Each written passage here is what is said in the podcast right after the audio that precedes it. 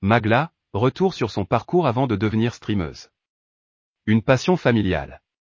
Magla, de son vrai nom Barbara, est née en 1993 dans le Val d'Oise, en Île-de-France.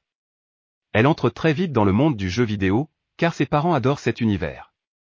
Alors que de nombreux enfants sont contraints de jouer en cachette de leurs parents, ce n'est pas du tout le cas de la jeune fille, mon père me faisait jouer avec lui sur des morpes, il me faisait farmer à sa place.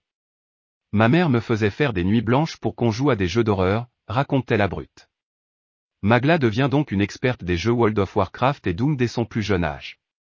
Lorsqu'elle entre au collège, elle continue tout naturellement à jouer aux jeux vidéo.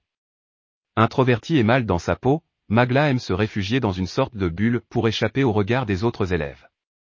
Elle témoigne, mon adolescence, je l'ai très mal vécue. Si je devais la revivre, je détesterais, vraiment. Les choses ne s'arrangent pas au lycée, où l'adolescente a du mal à se faire des amis. Elle est beaucoup plus à l'aise dans le milieu des morpes, jeux en ligne, c'est laquelle noue des liens avec d'autres joueurs et joueuses. À l'âge de 17 ans, Magla voit ses parents divorcer. Refusant de rester au domicile de sa mère, elle se trouve un appartement, quitte le lycée et enchaîne les petits boulots pour payer son loyer. Magla obtient une licence en économie-gestion, puis poursuit ses études à l'école des technologies numériques appliquées. Ce parcours lui a été inspiré par ses jeux vidéo préférés, car elle adore depuis des années les jeux de gestion et d'organisation. Début dans le monde du streaming. Après avoir passé son master en alternance, Magla décide finalement de tout arrêter pour se consacrer au gaming. En 2016, elle lance officiellement sa chaîne Twitch. Très timide, la jeune femme se pose de nombreuses questions, mais qu'est-ce qu'ils vont penser de moi?